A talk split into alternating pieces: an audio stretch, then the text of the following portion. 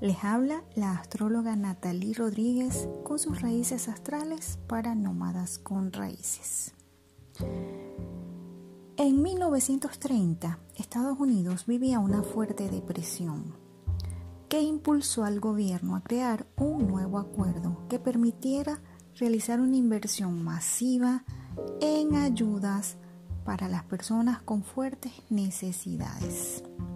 Todo esto ocurrió bajo la posición planetaria de Urano en Tauro, posición que tenemos en el cielo en estos momentos y que indica que a raíz de la crisis provocada por el coronavirus, los gobiernos del mundo se verán en la necesidad de crear acuerdos parecidos.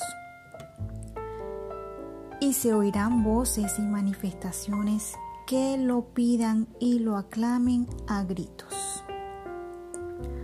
Por otro lado, gracias a Plutón, posiblemente veremos salir a la luz información que se nos mantenía oculta y que traerá conflictos dentro de esta difícil situación. Y a partir del 26 de abril, cuando éste empiece su retrogradación, puede que sintamos como una especie de retroceso en ese camino que ya hemos avanzado con respecto al coronavirus. Pero ánimo mis nómadas, ya vendrán tiempos mejores, el tiempo pasará y las energías cósmicas cambiarán.